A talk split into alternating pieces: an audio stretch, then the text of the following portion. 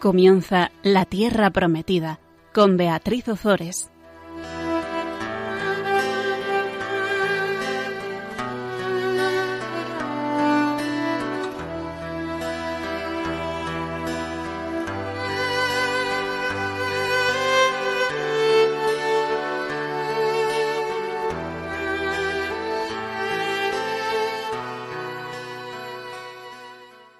Buenas tardes, queridos oyentes de Radio María. Aquí estamos con todos vosotros un miércoles más compartiendo la palabra de Dios.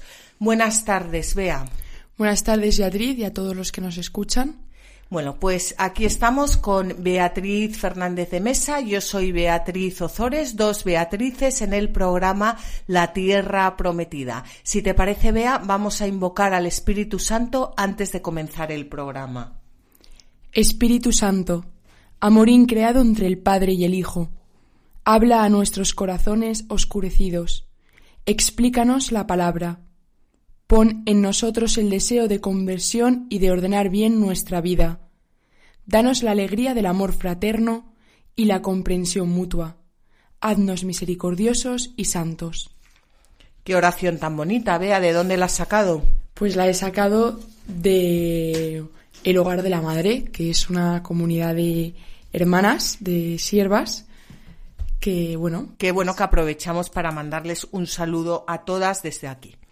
Bueno, en el programa pasado Hablábamos de la profecía de Natán. David se establece en su casa, el Señor le concede la paz con los enemigos de alrededor y David piensa que debe construir un templo al Señor porque él habita en su casa, en una casa de cedro, mientras que el Señor habita en una tienda de lona. ¿Qué hace David? Pues David lo consulta con el profeta Natán, lo mismo que deberíamos hacer todos cada vez que em, tenemos pues una duda, ¿no? Consultarlo con los profetas de la Biblia, por ejemplo, ¿no? Eh, consultarlo con la palabra de Dios, consultarlo con las personas de oración. Bueno, pues eso es lo que hace David. Y el Señor le responde a través del profeta que va a ser él mismo quien le edificará una casa a David. Y aquí decíamos o hablábamos de cómo el autor sagrado juega con la palabra casa y la palabra dinastía que es lo mismo, una casa, una dinastía. Y lo que le promete el Señor a David es que le creará una dinastía y que mantendrá el trono de su realeza para siempre. Y en respuesta a la profecía de Natán, David reza y alaba al Señor. Bueno, eso es lo que vimos en el programa pasado. Y ahora vamos a ver cómo continúan las victorias de David. Estamos en el capítulo 8 del segundo libro de Samuel y vamos a leer los versículos 1 al 6.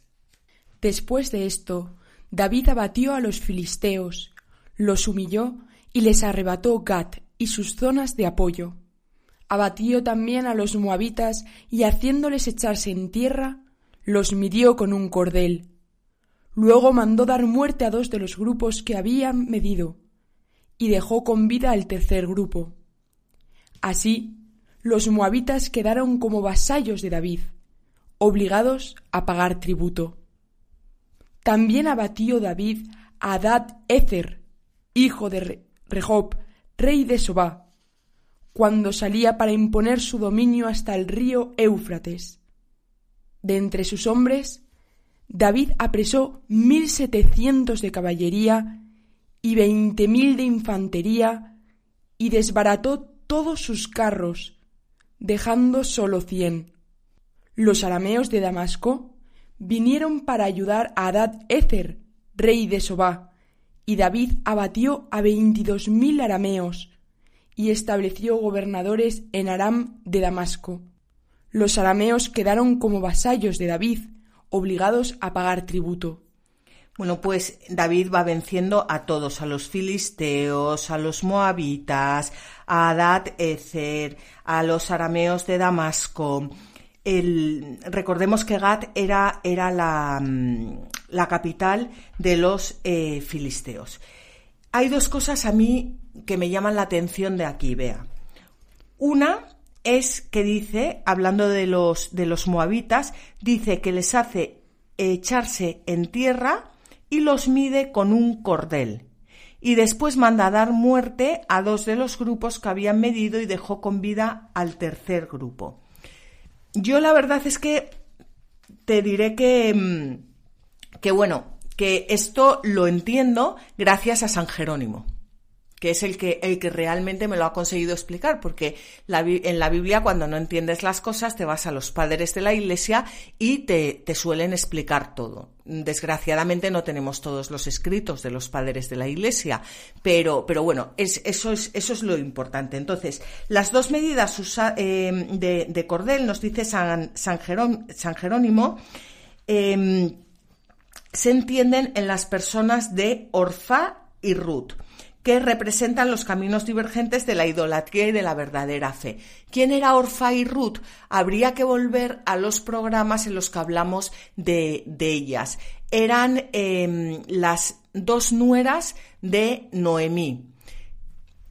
Noemí se, eh, vivía, vivía en Moab, se muere su marido, se mueren sus dos hijos y se queda con dos nueras. Una que era Orfa, eh, la abandona porque continúa mm, en Moab adorando a, los ídolos y en cambio Ruth se va con, con Noemí a Belén. Bueno, pues estos son los dos caminos el camino que sigue Orfa, el de la idolatría, y el camino que sigue Ruth, el de la búsqueda del Dios verdadero. Bueno, pues estos son eh, las dos medidas de cordel usadas con los moabitas. Vamos a leerlo de todas formas mm, de boca de San Jerónimo. El significado que tiene dicha separación realizada entre los moabitas, destinados unos a la muerte y otros a la vida, nos lo pone de manifiesto Orfá y Ruth. La primera de ellas, volviendo sus ojos hacia los ídolos y hacia su antigua patria, estaba destinada a morir. En cambio, la segunda prefiere seguir a su suegra, Noemí, cuyo nombre significa dulce, diciéndole así, Tu pueblo será mi pueblo, y tu Dios será mi Dios. Pues estaba yo pensando ahora mientras leías esto, vea, que, mm, que esto es algo que, mm, pues que, que, que Dios nos está diciendo a cada uno de nosotros en este momento. O sea, ¿qué medida quieres? ¿Qué, mm, qué medida del cordel quieres? ¿Volver tu vida atrás y continuar con adorando a los ídolos? ¿O mirar hacia adelante como hizo eh, Ruth y decirle a Noemí, tu pueblo será mi pueblo y tu Dios será mi Dios. Tu pueblo será mi pueblo, el pueblo de Israel, el pueblo elegido, la iglesia, y tu Dios será mi Dios. Es decir, nuestro Señor Jesucristo, al fin y al cabo, ¿no? Todo se centra en Él. Pues yo creo que es Dios nos llama a través de, de, esta lectura de la palabra a tomar una decisión hoy, a no mirar atrás, y seguirle a Él o a continuar con, con, nuestras, con nuestra vida anterior. Y de hecho, eh, nunca mejor dicho, has dicho que hoy nos llama esto y sobre todo ahora que estamos en cuaresma, ¿no? Que es un tiempo de conversión, de volver nuestro corazón a Jesucristo y en el que podemos identificarnos con Ruth y empezar a, a acompañar a Noemí en el camino hacia, hacia Dios y dejar atrás a Orfá y a los dioses extraños que puedan haber en nuestra vida que no sean Dios, que siempre... Sí, los vicios, los apegos, ¿no? todo aquello que nos aleja de Dios. Y qué importante es hacer un examen de conciencia, ¿no? Esta... Yo creo que tú ya estás pidiendo mucho en este... Estoy pidiendo eh, mucho. Sí, sí, sí. Bueno, pues vamos a continuar. no, pero sí, es muy importante hacer un buen examen de conciencia, di que sí, vea. Sí. Y la otra cosa que yo te, te decía es que es muy importante ver cómo mm, eh, la, palabra recalca aquí por dos veces, bueno, solo hemos visto una, pero ahora vamos a ver la segunda, así el Señor protegía a David en todo lo que emprendía. que cuando nosotros queremos hacer las cosas bien, aunque a veces nos salgan mal, pero cuando las, las hacemos con pureza de intención y cuando las hacemos para el Señor, al final el Señor siempre nos protege en todo lo que emprendemos. Siempre. Cuando hacemos las cosas por Él de verdad, fruto de la oración, el Señor siempre nos protege. Totalmente de acuerdo. Totalmente de acuerdo. Quien cumple su voluntad es testigo de esto, ¿no? Desde luego. Bueno, pues vamos a, vamos a continuar. Vamos a leer ahora los versículos 7 al 14. Recordamos a nuestros oyentes que estamos en el segundo libro de Samuel, capítulo 8. David tomó los escudos de oro que tenían los servidores de Adad Ezer y los llevó a Jerusalén. De Tebaj y de Berotai, ciudades de Adad Ezer, el rey David se apoderó de gran cantidad de bronce. También Tou, rey de Hamat, oyó que David había desbaratado todas las fuerzas de Adad Ezer y envió a su hijo Aduram al rey David para saludarle y bendecirle por haber peleado contra Adad Ezer y haberle vencido, pues Tou estaba en guerra con Adad Ezer. Aduram llevaba objetos de plata, de oro y de bronce. El rey David los consagró también al Señor, junto con la plata y el oro que había consagrado procedente de todas las naciones que había sometido, de los arameos, moabitas, amonitas, filisteos, amalecitas y del botín de Adad, Ézer, hijo de Rehob, rey de Sobá. La fama de David se extendió más cuando volvió de vencer a los edomitas, unos dieciocho mil en el valle de la sal. Estableció guarniciones en Edom, quedando los edomitas como vasallos de David. El Señor protegía a David en todo lo que emprendía. Bueno, ves cómo dice una vez más aquí, vea, el Señor protegía a David en todo lo que emprendía. Cuando la Biblia repite la misma frase en dos, dos párrafos continuos, desde luego algo quiere decir. Y es que lo quiere recalcar, que el Señor protegía a David en todo lo que emprendía, porque David era una persona que actuaba según el querer de Dios. Fíjate que en el versículo 11 dice el rey David los consagró también al Señor, junto con la plata y el oro que había consagrado procedente de todas las naciones que había sometido. Y esto es otra llamada del Señor que nos dice, todo lo que tú haces, ¿lo consagras? Todas nuestras victorias, que son las victorias de Dios, y todos nuestros fracasos, ¿los consagras? ¿Consagramos todo al Señor? esto es una pregunta muy importante porque cuando tenemos a Jesucristo enfrente y cuando hacemos las cosas por Él, lo importante, es muy importante consagrar todo al Señor.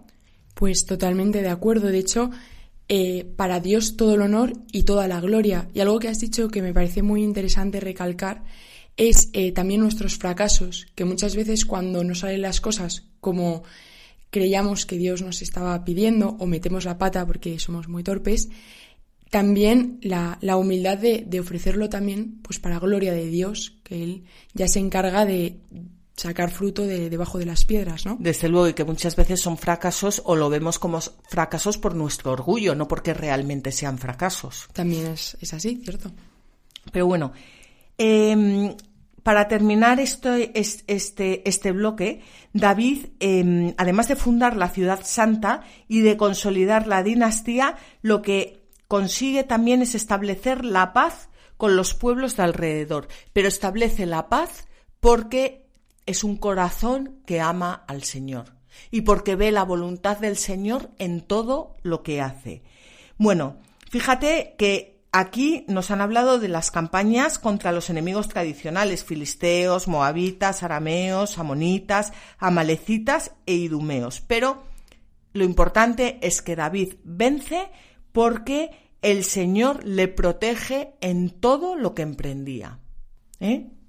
Y algo que también eh, me parece interesante es que dice la fama de David se extendió más, es decir, que cuando tú sigues la voluntad del Señor, Él te protege en todo y también te da la fama. Es que a veces parece que solo la encuentras en el mundo. Sin embargo, la, la fama verdadera, la que de verdad llena el corazón del hombre y da esa paz de la que has hablado, se encuentra también cumpliendo la voluntad de Dios. Desde luego. Bueno, pues si te parece, Bea, vamos a mm, hacer aquí un alto en el camino para meditar sobre estas palabras y continuamos.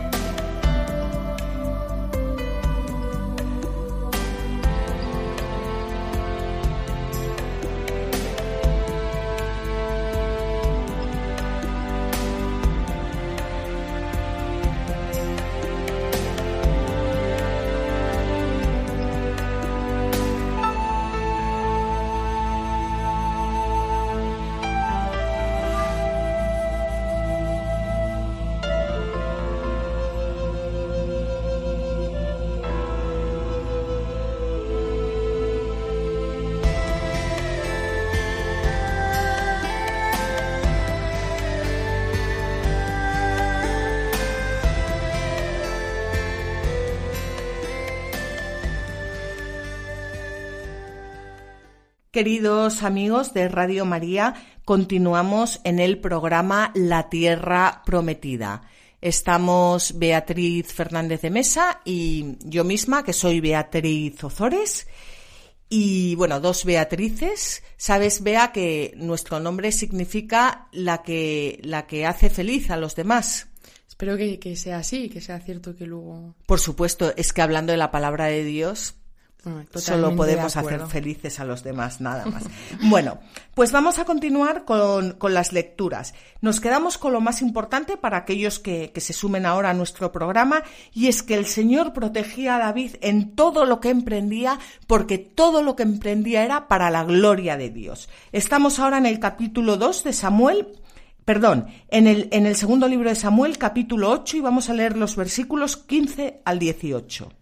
David reinó sobre todo Israel, administrando el derecho y la justicia sobre el pueblo entero. Joab, hijo de Seruyá, estaba al frente del ejército. Josafat, hijo de Agilut, era canciller. Sadoc, hijo de Agitub, y Agimilec, hijo de Abiatar, eran sacerdotes. Seraías era escriba y Benanías, hijo de Seoyadá, estaba al frente de los quereteos y de los peleteos. Los hijos de David eran también sacerdotes. Bueno, aquí es muy importante ver que el, sacerdote es el intermediario entre el pueblo y el rey. Y en nuestros días el sacerdote es el intermediario entre, mm, entre el pueblo y el rey de reyes. ¿Eh? ¿Y quién es el sacerdote? Pues, pues nuestro Señor Jesucristo, que es sacerdote eterno según el rito de Melquisedec y que intercede día y noche por el pueblo, es decir, por la Iglesia y por todos los hombres ante nuestro Dios, ante su Padre. Ese es nuestro sacerdote. ¿eh? Bueno, pues Aquí es importante que dice David reinó sobre todo Israel administrando el derecho y la justicia. La administración de la justicia desde el principio es el, atributo más elevado del gobernante. O sea, el gobernante, el que gobierna, está para administrar la justicia. Mm, no sé si se entiende. O sea, no está para robar, no está para enriquecerse, no está para que todo el mundo le aplauda, está para administrar la justicia. Y parece ser que el único modo de lograr esto es sirviendo a Dios. ¿Es así? Sí, bueno, desde luego si se quiere administrar la justicia con mayúscula, sí. Porque tenemos ejemplos de, de lo contrario, ¿no? Tenemos ejemplos de, desde luego, de lo contrario. Bueno, pues en el lenguaje de la Sagrada Escritura, juzgar equivale a reinar. O sea, es como matemáticas, ¿no? Dos más dos igual a cuatro. Pues aquí, juzgar es igual a reinar. hemos visto eh, pues, pues hemos visto cómo antes de, tener reyes en, Israel, el Señor había nombrado a unos jueces. Los jueces eran los que administraban justicia, ¿eh? los que reinaban, los que gobernaban. Pues ahora es, ahora es la figura del rey, pero los gobernantes están para administrar justicia. ¿eh? Bueno, la lista de los encargados de las instituciones políticas, religiosas y militares lo que indica es que David está al frente de un reino plenamente organizado. Y esto también es importante, no es simplemente un grupo de, seguidores que, está, eh, que se prepara ocasionalmente para, la guerra, sino que es eh, un reino plenamente organizado con una estabilidad en la Corte y en la Administración. Y, esto va a ser muy importante para todo lo que vamos a ver a continuación. Ahora vamos a hablar en el, en, el, capítulo 9, que es el que vamos a comenzar ahora, comienza el relato sobre la sucesión de David. Estos capítulos, junto con los dos primeros del próximo libro, es decir, del libro de los reyes, están orientados a justificar la subida al trono de Salomón, a pesar de que él no era el primogénito. Salomón no va a ser el primogénito, pero él va a ser el rey que suba al, al trono. Vamos a ver cómo se narran con crudeza las insidias de la corte, vamos a ver cómo se narran adulterios, crímenes, envidias, venganzas y se deja bien claro que el Señor cumple siempre las promesas que ha hecho a través del profeta Natán y que Salomón llega a ser rey no tanto por sus méritos propios, sino por designio de Dios. Y esto también es importante, vea, porque la historia de la salvación es la historia de, de, de Dios con su pueblo, que continúa dándose hoy en día en nuestras vidas es que el que el que tiene las riendas es Dios, no somos nosotros. Sí, además creo que es una tentación que podemos tener todos, ¿no? Creernos los reyes de la historia y hacer cosas pensando que somos nosotros los que movemos las fichas del dominó. Sí, pero fíjate, es una tentación pero, pero muchas veces ya no es ni una tentación, es que muchas veces en este mundo se da por hecho, se ha quitado a Dios de en medio y ya no es ni una tentación, es que es como, como, como el rotundo pienso luego existo de Descartes. Sí, sabes que también es importante que el Señor como rey de la historia también dentro de las promesas que nos ha hecho está la, la salvación, ¿no? Y cuando se quita a Dios que llega con toda la historia que tenemos? Pues muchas veces la desesperanza. Claro. Si nos olvidamos de la parte de la esperanza, nos hemos cargado. Bueno, eso es un poco también lo que estamos viendo ahora, ¿no? Con todo el tema del COVID. O sea, yo no, no digo que, que haya que mm, que pedirle a Dios que, que, suframos el COVID y que nos muramos, ¿no? Pero cuando una persona tiene la esperanza puesta en Dios, no tiene tanto miedo a la enfermedad porque sabemos que estamos aquí de paso y que realmente nuestra vida comienza con la muerte con la muerte a esta vida, porque resucitaremos con Cristo. Entonces, un cristiano eh, no tiene miedo, no tiene miedo a la enfermedad, no, no, no, estoy diciendo que haga el, tonto, ¿eh? que eso es una cosa completamente distinta, pero no tiene miedo. Tiene miedo a la muerte espiritual. Eso sí. Otra cosa, pero es verdad que a la muerte de la carne no, no tiene miedo porque cree en la vida eterna. Por supuesto. ¿eh? Y lo demás, pues, falta de fe. Sí, por supuesto. Bueno, pues vamos a ver. El, primer episodio que vamos a, ver ahora de la historia de sucesión trae a escena al único descendiente de Saúl que está presentado, que bueno, que ya lo presentamos antes en su, en su niñez. Y vamos a ver más tarde, pero eso ya lo veremos más tarde, es simplemente para que lo tengamos en mente, cómo va a involucrarse en un complot contra David. Lo digo porque David se va a portar con él muy bien y vamos a ver cómo él más tarde va a ir contra, contra David. Lo más importante de este relato es el comportamiento eh, de David, porque él es muy respetuoso con la familia de Saúl y sobre todo con, bueno, que es la misma, con su amigo Jonatán. Él em, le había prometido a Jonatán que cuidaría de sus hijos y desde luego lleva la promesa hasta el final. Y Meribal, por ser hijo de Jonatán, va a recibir un trato de príncipe y David le va a ir disculpando de, bueno, pues de, de, todas las cosas que, veremos que va haciendo. Vamos a, vamos a comenzar con el capítulo 9 y vamos a leer del segundo libro de Samuel los versículos 1 al 5.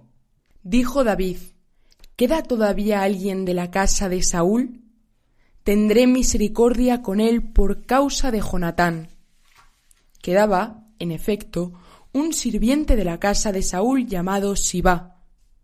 El rey le hizo llamar y le dijo ¿Eres tú Sibá?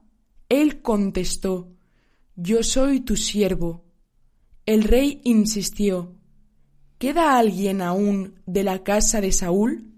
Me portaré con él con misericordia divina. Sibá respondió al rey Queda un hijo de Jonatán, tullido de ambos pies. ¿Dónde está? preguntó el rey. Sibá respondió Está en casa de Maquir, hijo de Amiel, en Lodebar. El rey David mandó que se lo trajesen de casa de Maquir, hijo de Amiel, en Lodebar. Bueno, pues como habíamos dicho, David cumple aquí con lo que le, le pidió su gran amigo Jonatán en el primer libro de Samuel, en el capítulo 20. Mm, vamos a leerlo. Eh, le dijo a David, ven, salgamos al campo. Salieron ambos al campo. Y allí dijo Jonatán, que el Señor Dios de Israel sea testigo.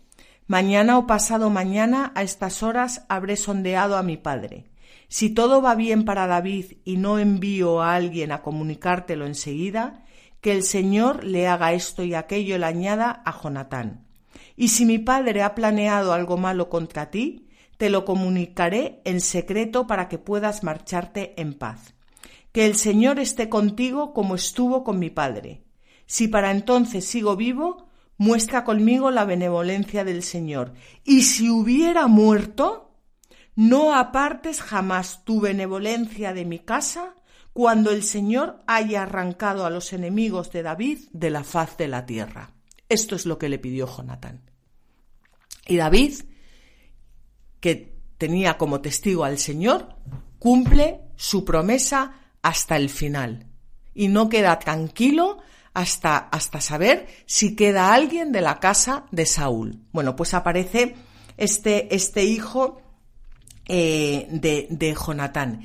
Y es importante eh, ver cómo Aquí el, autor sagrado ha puesto esta historia justo después de todas las conquistas de David. Y mm, las conquistas de David no son, no son, comparables a la grandeza de su alma y a la nobleza de su corazón. Es decir, David ha conquistado a todos sus enemigos, eh, pero, pero la mayor conquista es la conquista de su corazón. Da igual lo que hagas, no da igual, pero que, que ya puedes tener grandes conquistas en este mundo a los ojos humanos y, y, cosas buenas estoy hablando, ¿eh? que la mayor conquista es la conquista de tu corazón. Y es que es verdad que cuando el Señor conquista tu corazón, ahí se marca la diferencia. No es el buenísimo que hay en el mundo de ONGs que está, que está muy bien, ¿no? Sino que es un plus que solo te lo da el Señor, un plus de misericordia, un plus de justicia, un plus de todo que solo se entiende desde la perspectiva de Dios, porque si no, se piensa que uno está loco o que es demasiado bueno. O que no entiende nada. O que no entiende, o que es tonto, sí. Eso. bueno, pues fíjate que dice David, tendré misericordia con él. Y dice más adelante, me portaré con él con misericordia divina. Fíjate que esta misericordia divina es eh, es una misericordia, mm, es una palabra que, que, indica amor, que indica cuidado, que indica lealtad y que en la Biblia se, aplica con frecuencia al compromiso de Dios con el hombre. Así es como nos cuida el hombre, como nos ama, cómo se ocupa, eh, perdón, cómo nos cuida Dios al hombre, quería decir, nos ama, nos, nos levanta cuando caemos, eh, nos consuela, ¿no? El alma. Sí, y nos se deshace con nosotros, eh, nos devuelve siempre que queremos a, nuestra dignidad cuando la perdemos. Pues, pues así es como eh, David se comporta con el hijo de su fiel amigo que ya ha muerto, Jonatán. Es que dicen que cada uno da lo que tiene. Cuando se tienen estas experiencias de Dios, pues claro, puedes darlas. Y Claro, pues eso, pues exactamente. Cuando se tiene el amor de Dios, pues puede estar el amor de Dios. Cuando se tiene el amor de este mundo, pues en fin. Bueno, vamos a continuar leyendo. Vea, vamos a leer ahora los versículos 6 al 8.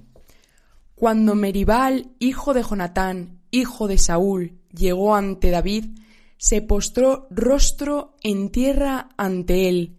Y David le dijo, Meribal. Él respondió, Aquí está tu siervo.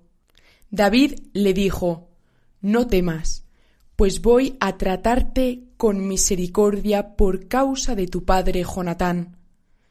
Te devolveré todos los campos de tu abuelo Saúl y comerás siempre en mi mesa. Él se postró y dijo, ¿Quién es tu siervo para que te fijes en mí, que soy como un perro muerto? Fíjate que comer todos los días a la mesa del rey era un honor que solo correspondía, pues eso, a los hijos de, del rey. Y cómo eh, se muestra Meribal, lo, digo porque ya habíamos comentado antes que luego irá contra David, pero cómo se muestra aquí como un perro eh, muerto, que es una expresión de, de, humildad.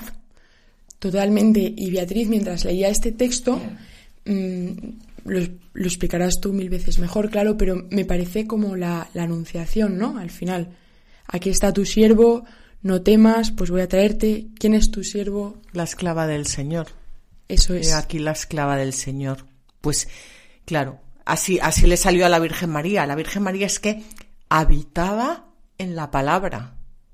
Entraba y salía de la palabra, se paseaba por la palabra y cuando hablaba de su boca, salía la palabra de Dios. Por eso en las palabras que encontramos en el Nuevo Testamento de la Virgen, que tampoco son muchas, pero están todas eh, tejidas con ese olor, con ese aroma del Antiguo Testamento que ella conocía de memoria. ¿Eh? Qué interesante. Bueno, pues vamos a continuar leyendo. Vamos a terminar este, este trocito, diríamos, con los versículos 9 al 13. El rey llamó entonces a Sibá, servidor de Saúl, y le dijo Todo lo que pertenecía a Saúl y a su casa se lo doy al hijo de tu señor. Cultivarás para él la tierra, tú, tus hijos y tus siervos. Después entregarás la cosecha a la familia de tu señor para que puedan comer. Meribal, hijo de tu señor, comerá siempre a mi mesa. Sibá, que tenía quince hijos y veinte esclavos, dijo al rey, Tu siervo cumplirá todo lo que mi señor, el rey, le ha ordenado. Meribal comía a la mesa del rey como uno de sus hijos. Tenía Meribal un hijo pequeño llamado Mica. Todos los que vivían en la casa de Sibá eran siervos de Meribal, pero Meribal vivía en Jerusalén porque siempre comía a la mesa del rey. Era tullido de ambos pies. Bueno, pues estas líneas nos hablan de eso, de Meribal, del hijo de Jonatán, en la corte de David, y cómo David le trata con ese amor, con ese geset, con esa misericordia que es propia de Dios, y cómo este Meribal estaba tullido de ambos pies. Y a mí esto, pues Meribal somos todos nosotros tan tullidos tantas veces de, de, los pies que no podemos correr hacia, hacia nuestro Dios y Él siempre nos salva a través de su Hijo Jesucristo y nos devuelve siempre la dignidad y nos invita siempre a comer en su, en su mesa por muy tullidos que estemos. Totalmente. Y también es cierto que David, también podemos ser cada, una, cada uno de nosotros si somos fiel a aquello que Dios nos está llamando y cumplimos su voluntad, porque podemos ser instrumentos para transmitir la misericordia de Dios, su bondad, su justicia y, a poder ayudar a, las personas que están tullidas de pies, pues para correr hacia nuestro Señor Jesucristo, a, a tener pies o a tener alas para volar. Desde luego. Bueno, pues vamos a mm, hacer un alto en el camino para meditar estas palabras y continuamos.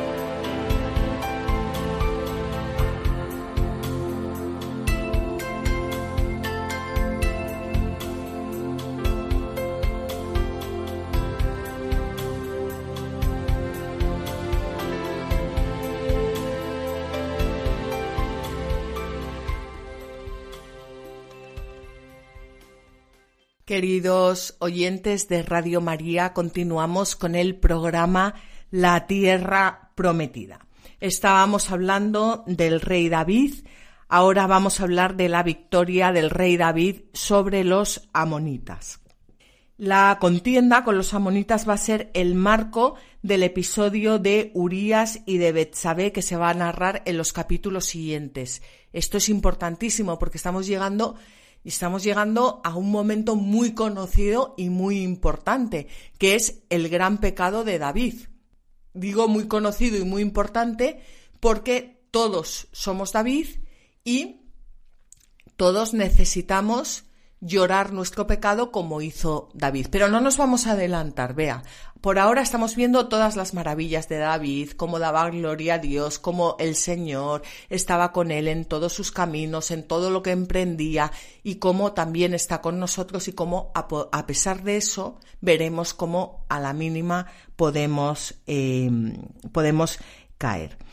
Eh, de esta forma vamos a ver cómo el autor sagrado pone de manifiesto, como hemos dicho, cómo este rey generoso, este rey sabio, este rey valiente llegará a hacerse egoísta, necio y cobarde cuando se deje llevar por la pasión. Es decir, cuando quite a Dios de, de, su vida. Y esto es una gran lección para cada uno de nosotros. Estamos ya en el capítulo 10 del segundo libro de Samuel y vamos a leer ahora los versículos 1 al 3.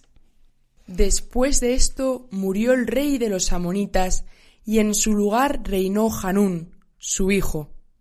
David dijo, Tendré misericordia con Hanún, hijo de Hanás, como él la tuvo conmigo, y envió a sus servidores para que le consolaran por la muerte de su padre. Cuando los servidores de David llegaron a la tierra de los amonitas, los jefes de los amonitas dijeron a Hanún su señor, ¿Piensas que David quiere honrar a tu padre y que por eso ha enviado a éstos para que te consuelen? ¿No será que ha enviado a sus servidores para explorar la ciudad, recorrerla y después destruirla? Fíjate, vea, em, mientras leías esto, yo estaba pensando en que esto es, es algo tan, tan actual. Muere el rey de los, de los amonitas y, y sube al trono eh, su hijo Hanún. ¿Y qué hace David?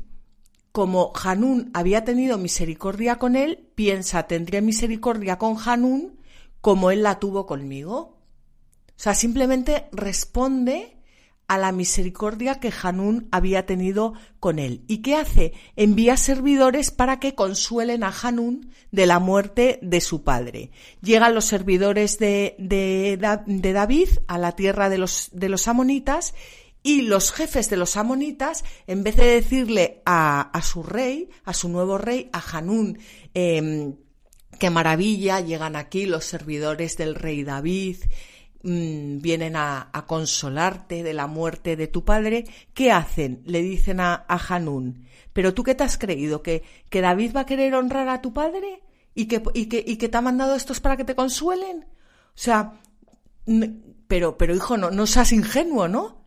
Por supuesto, ha mandado a estos para que exploren la, para que exploren la ciudad, para que la recorran y para que después sepan dónde, dónde, dónde está todo y la puedan destruir. O sea, ¿Qué, típico es esto de hoy en día?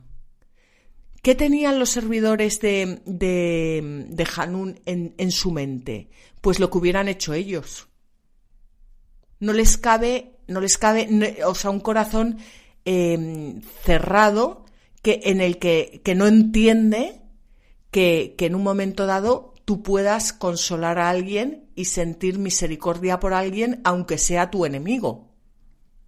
Y es que cuando realmente tenemos la mirada impura, vemos pues con manchas, vemos borroso, no vemos bien. Entonces, es muy distinto ver desde los ojos del mundo y, o ver como David desde los ojos de Dios.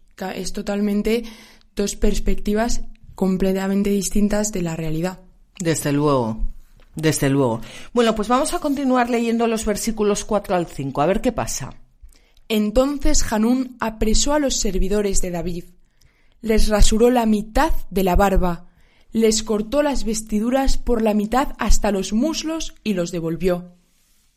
Cuando se lo comunicaron a David, éste mandó que salieran a su encuentro, ya que aquellos hombres se sentían humillados, y les dijo Quedaos en Jericó hasta que os crezca la barba, después venid.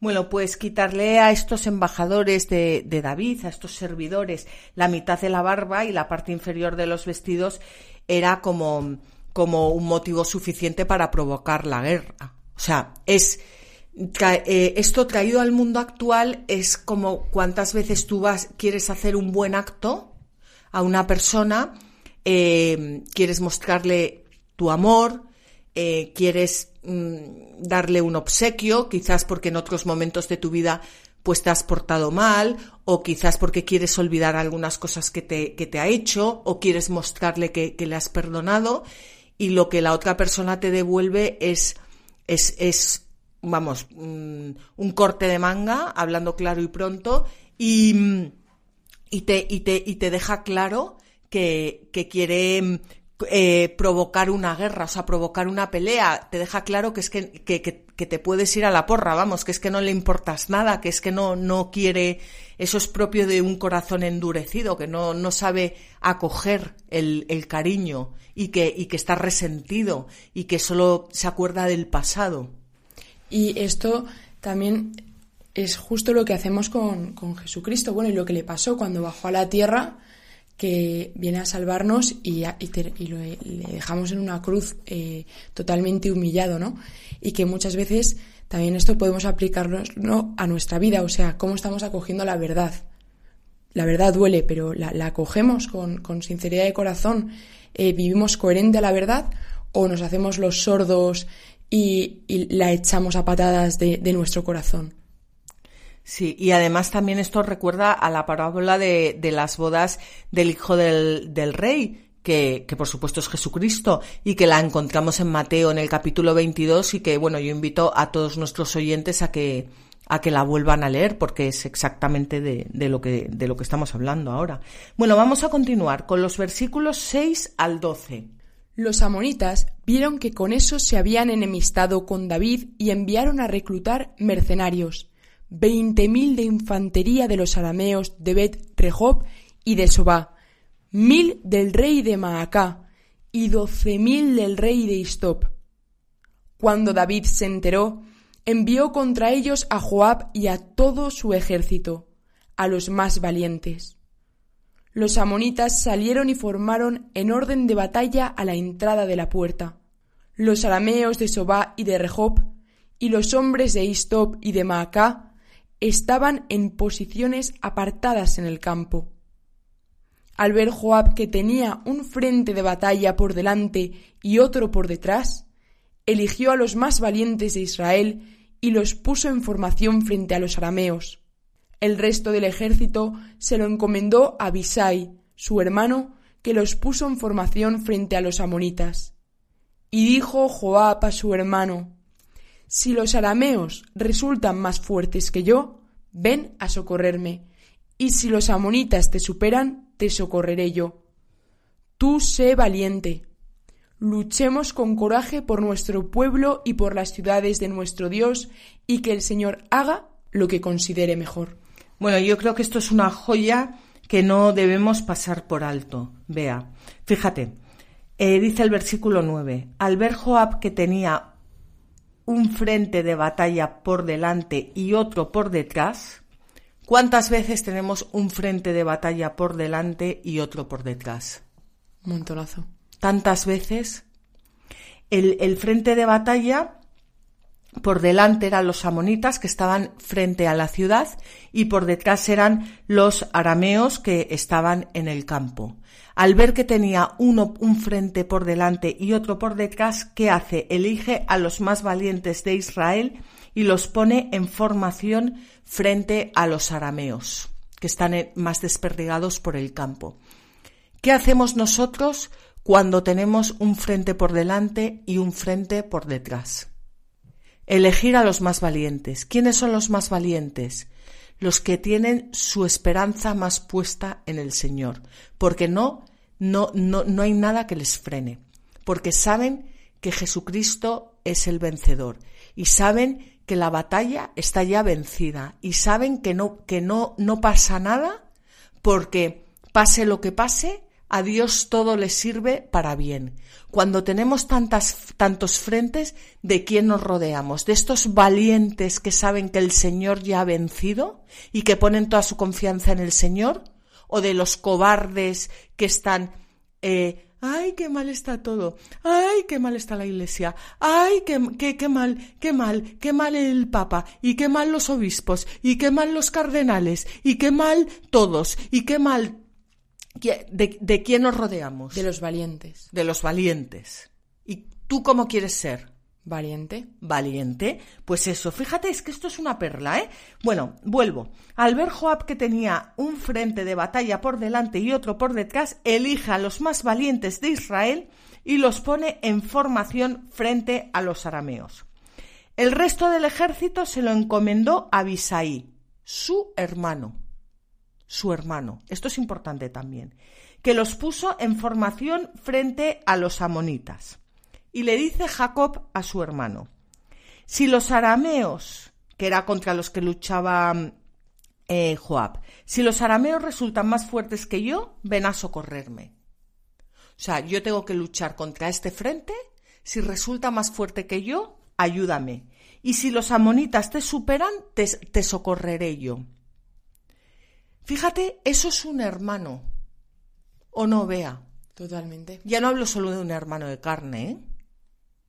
Si tú con tus frentes eh, no puedes, avísame que, que voy a socorrerte. Y si yo no puedo, te aviso a ti, para que vengas a socorrerme.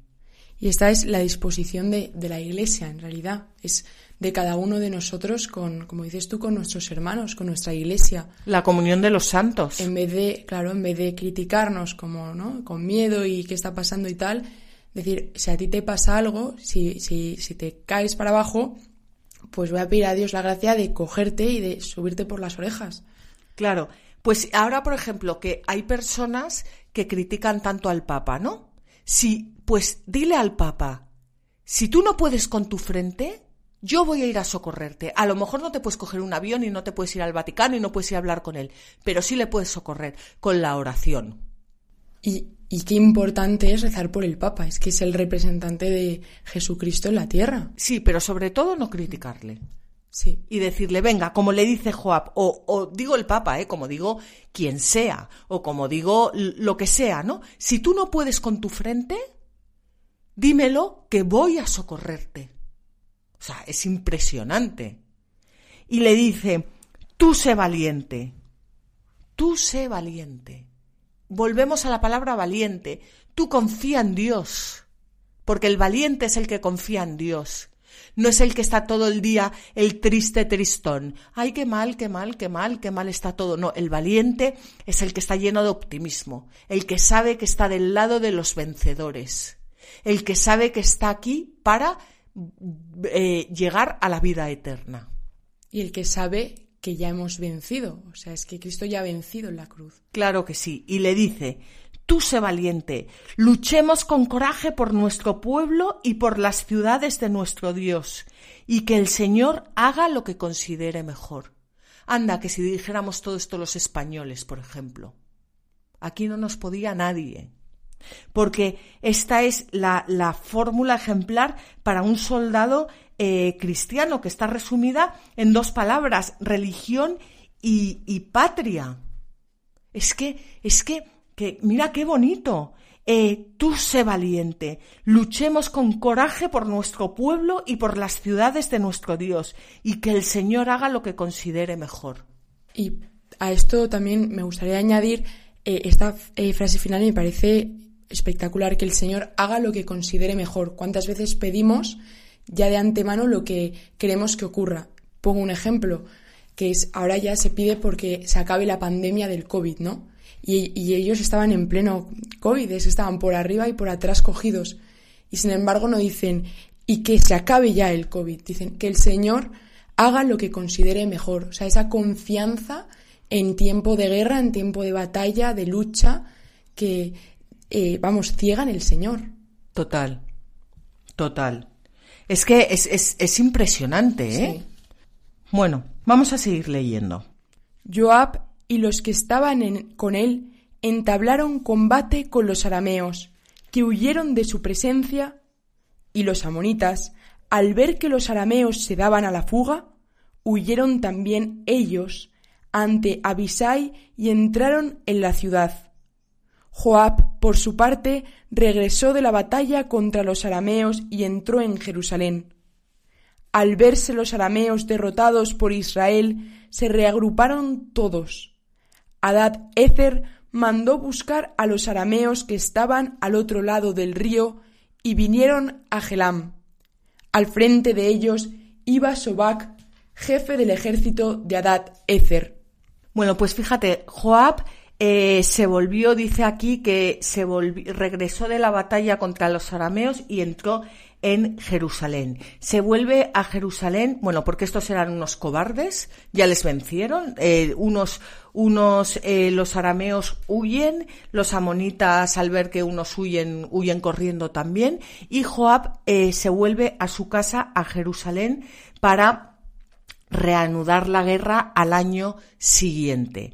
Y esto es muy, muy importante, porque estamos a punto, no, ya en este programa, sino en el siguiente, de hablar del pecado de David. Y el pecado de David va a tener lugar precisamente, esto es como el escenario. ¿eh?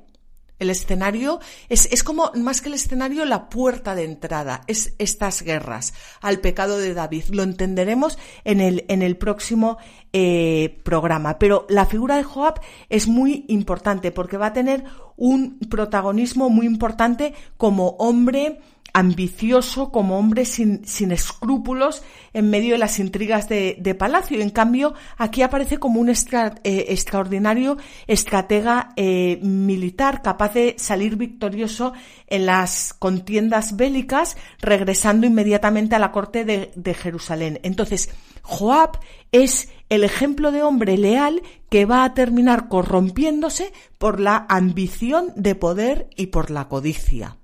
¿Ves? Es que aquí es, es, es, es Joab, es que sale ahí a luchar, es que es una maravilla lo que le dice a su hermano y tal, pues va a acabar corrompiéndose eh, por la ambición de poder y por la codicia. Es que la, la Biblia es, es que es un libro abierto, es que es, es que es, es, que es una maravilla. ¿eh? Bueno, eh, vamos a terminar con los versículos 17 al 19.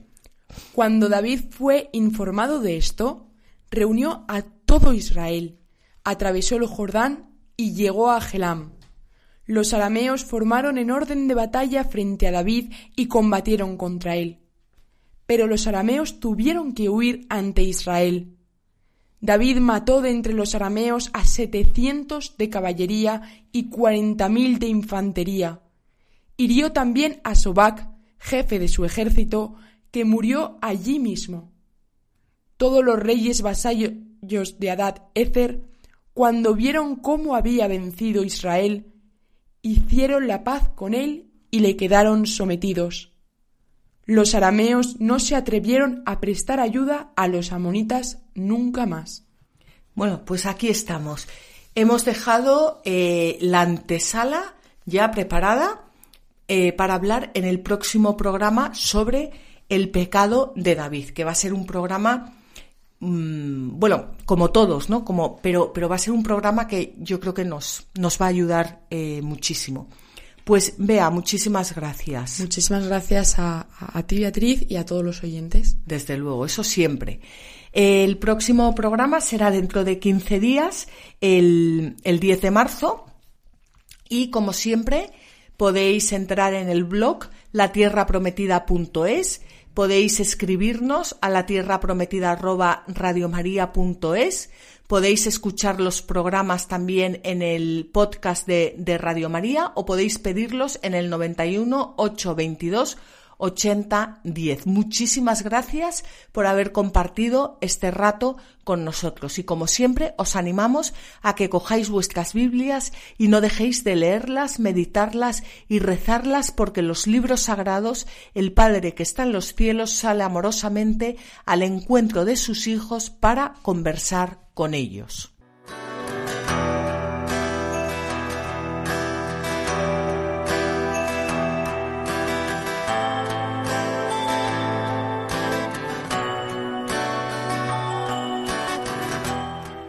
Así concluye La Tierra Prometida con Beatriz Ozores.